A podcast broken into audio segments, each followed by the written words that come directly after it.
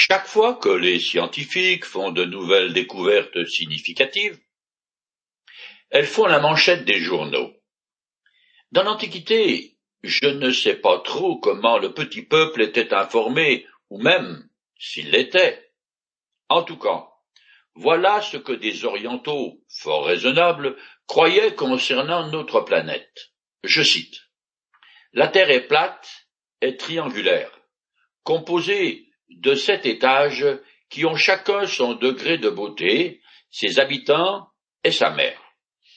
Le premier niveau est de miel, un autre de sucre, un autre de beurre et un autre de vin. Enfin, toute la masse terrestre est portée sur les têtes d'innombrables éléphants qui, en se secouant, causent ici-bas les tremblements de terre.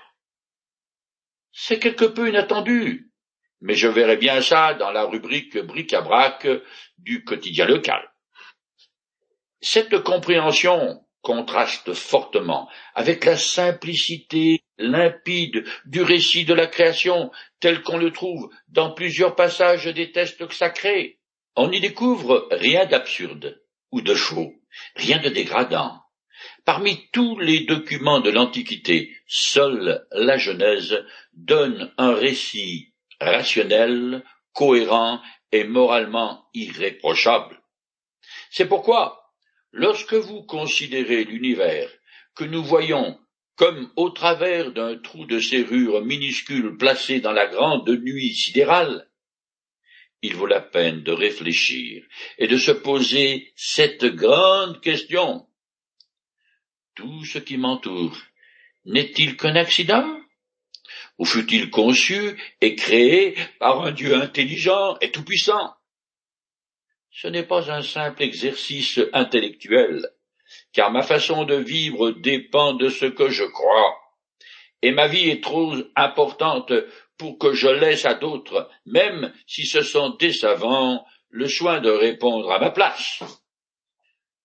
On s'imagine que les scientifiques sont des gens en blouse blanche, impartiaux, sans idées préconçues, et qui cherchent une vérité objective. En fait, ce sont des hommes et des femmes comme vous et moi. Ils ont subi l'influence de leur éducation et défini leur système de croyance qui va déterminer leur manière de choisir ce qui vaut la peine d'être étudié et aussi de traiter les informations. C'est d'ailleurs ce que fait remarquer un scientifique de renom, Monsieur Grasset, membre de l'Académie des sciences et fondateur, dans les années 80, d'une unité de recherche de biochimie et de biologie au Centre national de recherche scientifique. Voici ce qu'il dit. Il faut amener le biologiste à réfléchir sur la légèreté des interprétations et des extrapolations que les doctrinaires présentent ou imposent comme des vérités démontrées. La supercherie est parfois inconsciente, mais non toujours, car il en est qui, par sectarisme, ignorent volontairement le vrai et refusent de reconnaître les insuffisances et la fausseté de leurs croyances. Les magazines scientifiques ne sont pas impartiaux, car ils ne publient que ce qui est conforme à leurs préjugés. Tous les chercheurs, qu'ils soient athées, agnostiques, théistes ou, que sais-je, ont des convictions de nature religieuse. La manière dont ils traiteront les résultats de leur découverte dépendra de leur hypothèse de départ et de leurs croyances. Par exemple, ce fameux savant américain qui est paralysé du nom de Richard Darwin est très admiré des milieux scientifiques et un grand défenseur de la théorie de l'évolution. Dans son livre L'horloger aveugle, il écrit sur la capacité d'une cellule vivante d'en créer une autre identique à elle-même. Je le cite. D'aucuns voilà un vice fondamental de toute la théorie de l'horloger aveugle. L'évolution due uniquement au hasard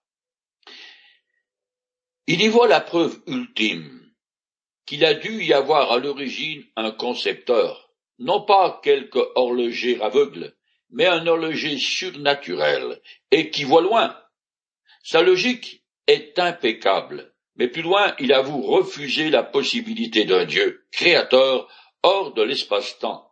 Je le cite expliquer l'origine de la réplication cellulaire en invoquant un concepteur surnaturel revient à n'expliquer rien du tout, car l'origine de ce concepteur reste inexpliquée. On est obligé de dire quelque chose du genre Dieu a toujours existé. Après avoir choisi de fermer la porte à toute explication surnaturelle, le reste de son argumentation est simple. Il continue disant qu'il est hautement improbable que la vie ait commencé toute seule. Mais, puisqu'elle est là, ce n'est peut-être pas aussi improbable que ça. En définitive, Daoukim croit au miracle, genre génération spontanée. En faisant partie des superstitions du Moyen Âge, il a décidé que la vie s'est faite toute seule plutôt qu'elle a pour origine un créateur intelligent à qui on a des comptes à rendre. Comme quoi, les athées ont beaucoup de foi, mais leur Dieu s'appelle au petit bonheur la chance, ce qui n'est pas très scientifique. C'est vrai qu'il est impossible d'éviter totalement les idées préconçues. Ce sont nos convictions qui nous donnent un cadre de compréhension et d'interprétation des faits. Le scientifique recueille des données, puis les explique. En troisième lieu, il doit mettre à l'épreuve ses conclusions de travail. Dans les siècles passés, les exemples sont légion, où des théories ont dû être abandonnées. C'était le cas de la génération spontanée que j'ai mentionnée en rapport avec Dawkins. Ainsi, jusqu'aux travaux de Pastor, les scientifiques croyaient que les micro-organismes apparaissaient spontanément. Dans le même ordre d'idée, les gens pensaient que les grains de blé pouvaient soudainement donner naissance à des souris.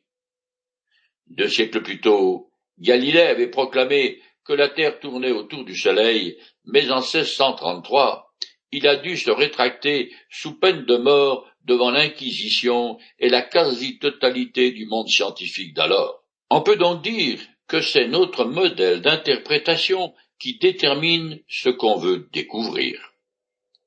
C'est ainsi qu'il n'y a quatre paires de lunettes différentes pour regarder l'univers et lui donner une explication.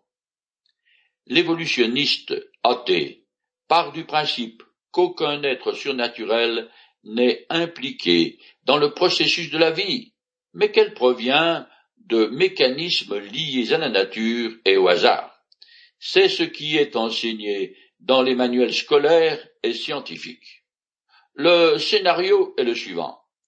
Les rayons cosmiques appliqués pendant une très longue période de temps à une combinaison d'éléments et chimiques dans un système clos pour donner naissance à la vie. La seconde paire de lunettes est portée par l'évolutionniste déiste qui croit qu'une divinité a créé la matière et la vie, puis s'est retirée du jeu pour laisser la place à des processus naturels qui ont pris le relais. C'est le modèle adopté par les religions orientales et certains scientifiques qui veulent une explication à l'origine de toute chose.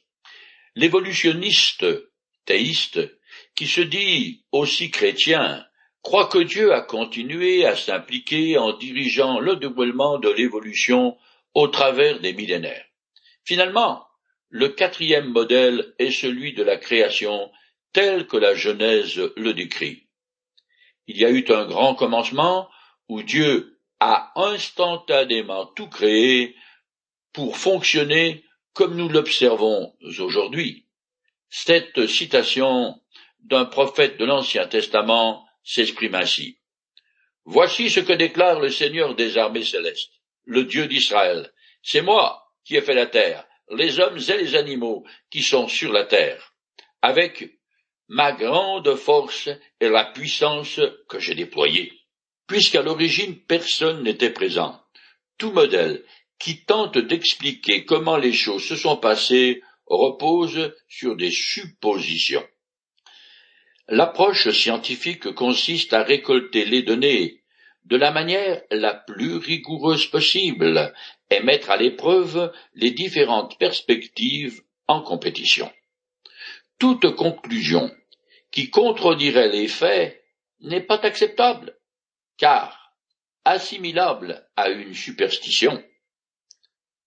La question qu'on doit se poser est de savoir ce que la science a véritablement découvert et confirmé depuis la fin du siècle dernier, et dans l'optique de trouver des remèdes à certaines maladies terribles. La molécule ADN, qui est à la base de l'existence de tout organe vivant, a beaucoup fait parler d'elle. C'est le quartier général qui pilote tout et distribue sous forme chimique les informations dont toutes les cellules ont besoin pour exister et fonctionner. On ne sait pas vraiment comment les différentes cellules arrivent à lire la partie qui les concerne dans cet énorme réseau de renseignements contenus dans un volume extrêmement réduit. Imaginez qu'il se trouve la valeur de milliers d'encyclopédies dans l'ADN d'une cellule minuscule comme la MIB. Toute l'information nécessaire pour fabriquer chacune du milliard d'espèces d'organismes ayant existé sur notre planète tiendrait dans une petite cuillère. Quant à la complexité de la moindre cellule, elle défie l'imagination. L'organisme vivant le plus simple est un chef-d'œuvre de complexité à côté de laquelle un vaisseau spatial paraît primitive. Imaginons un instant qu'une intelligence venue d'ailleurs et absolument sans idée préconçue vienne nous rendre visite. On lui explique qu'un concepteur créatif est à l'origine des circuits électroniques et de tout le reste servant à la transmission des images télévisées. Bon d'accord. Ensuite, on lui dit que la molécule d'ADN, qui suit un code spécifique pour informer et organiser la fabrication de toutes les cellules des organismes vivants, s'est faite toute seule, au gré du temps et du hasard.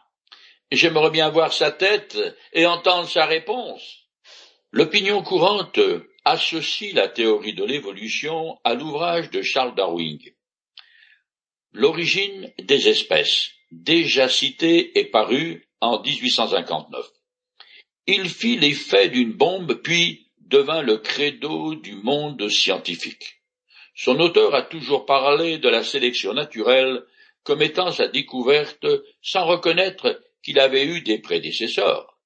Son grand-père Erasmus Darwin avait écrit sur l'évolution bien avant la naissance de son petit-fils. Diderot en France, et Benjamin Franklin aux États-Unis avait déjà proposé des théories semblables. Qu'à cela ne tienne, selon Charles Darwin, l'évolution biologique est une succession de transformations allant du simple au complexe. La première cellule vivante se développe en organismes multicellulaires, comme les vers par exemple, qui, par mutation, se transforment en vertébrés, comme les grenouilles et les reptiles, puis en mammifères et finalement à l'homme. Ce transformisme se serait produit sur des milliards d'années grâce au hasard et à la nécessité selon le processus de sélection naturelle. S'il est vrai que les espèces se modifient dans le temps, c'est toujours à l'intérieur de la même classe d'êtres vivants. Il n'y a jamais de saut d'une espèce à une autre. En 1810, le naturalisme français, Lamarck, avait lui aussi avancé que, suite à une adaptation au milieu de vie, les caractéristiques héritées par une espèce au cours d'une génération se transmettaient à la génération suivante. C'est ainsi que la girafe n'ayant plus d'herbe à manger, aura du sol, a commencé à grignoter les feuilles des arbres, et comme il lui fallait aller de plus en plus haut, son cou s'est allongé. Mais depuis les premiers travaux du biologiste, l'Autrichien Johann Mendel et Jacques Monod, qui a d'ailleurs reçu le prix Nobel pour ses découvertes, la génétique moderne a démontré que les transmissions héréditaires étaient d'origine génétique. Je vais illustrer l'erreur de la marque et confirmer cette stabilité génétique avec ce qui se passe dans une tribu en Indonésie. Dès leur plus tendre enfance, les filles entassent des colliers les uns sur les autres autour de leur cou au fur et à mesure qu'elles grandissent. Arrivées à l'âge adulte, elles ont des coups très longs, ce qui est, chez elles, une marque de beauté. Mais cette nouvelle caractéristique physique ne se transmet jamais à leur enfant. Pour qu'il y ait une mutation, c'est-à-dire l'apparition de nouveaux caractères héréditaires, il faut qu'il y ait un changement au niveau du programme de construction, c'est-à-dire une modification des informations portées par la macromolécule d'ADN, qui contient le code génétique. Jacques Monod a dit qu'il n'avait pas la moindre idée d'où pouvait venir ce programme informatique qui pilote tout, toutes ces découvertes en matière de génétique et la complexité des mécanismes biologiques pointent en direction d'un concepteur intelligent. Malheureusement, Jacques Monod a dit non au Dieu créateur et est resté attaché à l'idée du transformisme, même si c'était à contre-cœur. Il n'y a pas que la génétique qui s'oppose à la sélection naturelle. La deuxième loi de la thermodynamique, appelée entropie, dit que tout système laissé à lui-même tend au désordre, au chaos. Si je n'entretiens pas ma voiture, elle va éventuellement se dégrader. Cet axiome contredit donc l'idée de mutation hasardeuse et bénéfique qui favoriserait une évolution du plus simple au plus compliqué. Jean Rostand était impartial en tant qu'évolutionniste et il a écrit Pour dire le fond de notre pensée, il nous paraît tout à fait nécessaire d'attribuer l'évolution à des variations hypothétiques d'un autre ordre comme les mutations, et qui de nos jours auraient cessé de se produire. D'après lui, on ne sait pas ce qui a causé l'évolution, mais ce n'est pas la sélection naturelle. Et pourtant, à la fin des années 60, les scientifiques Gamov et Yass expliquent la transformation des serpents en mammifères de la façon suivante. Certains reptiles, lorsqu'il faisait froid, ont vu leurs écailles devenir plus petites et plus pointues, se transformant en poils. La transpiration, phénomène nécessaire à la régularisation de la température du corps apparut. Accidentellement, la progéniture commença à lécher la transpiration de leur mère pour se nourrir. Certaines de ces glandes eurent alors une sécrétion plus riche qui finit par se transformer en lait. Moi, ça me fait penser à l'histoire du prince charmant qui donne un baiser au crapaud pour leur voir devenir une belle princesse. Pour les partisans du transformisme, au commencement, le bouillon initial qui sort ne sait où a généré des micro-organismes, puis l'amibe est devenu un poisson qui a donné le reptile et ainsi de suite jusqu'au beau prince. Il y a guère de différence entre les contes pour enfants et cette version des faits. Même en allongeant la séquence sur des millions d'années, ça ne change pas les lois de la génétique qui interdisent le transfert des caractéristiques acquises par les parents à leur progéniture. L'évolutionniste est un homme de foi qui croit au Dieu hasard. Un argument percutant en faveur de l'évolution est l'homologie. La ressemblance de certaines catégories de plantes ou d'êtres vivants. Cette similitude semble pointer vers une origine commune, un même ancêtre. Cependant, on ne classe pas les hommes et les octopodes dans la même branche évolutive, bien que les yeux de la pieuvre soient presque identiques aux nôtres. Et puis, avec une telle logique, pourquoi ne pas dire que la fourchette et la cuillère auraient évolué à partir du couteau? En réalité, l'homologie pointe vers le même Dieu créateur. Si les espèces ont évolué, elles ont dû laisser des traces sur les rochers. Donc, la géologie et la paléontologie, l'étude des fossiles, devraient trancher. Jusqu'en 1979, le Musée américain d'histoire naturelle avait répertorié sur le terrain près de 250 000 différentes espèces fossilisées. Elle représente donc une source abondante de renseignements sur les formes de vie qui ont existé dans les siècles passés. Charles Darwin a écrit dans son livre, et je cite, Le nombre des intermédiaires constituant les chaînons de transmission entre toutes les espèces vivantes est perdu, a donc dû être infiniment grand. Pourquoi donc chaque formation géologique, dans chacune des couches qui les composent, ne regorge-t-elle pas de ces formes intermédiaires? Et c'est en cela, peut-être, que consiste l'objection la plus sérieuse qu'on puisse faire de ma théorie. Ces chaînons manquants sont un sérieux talon d'Achille à la théorie de l'évolution.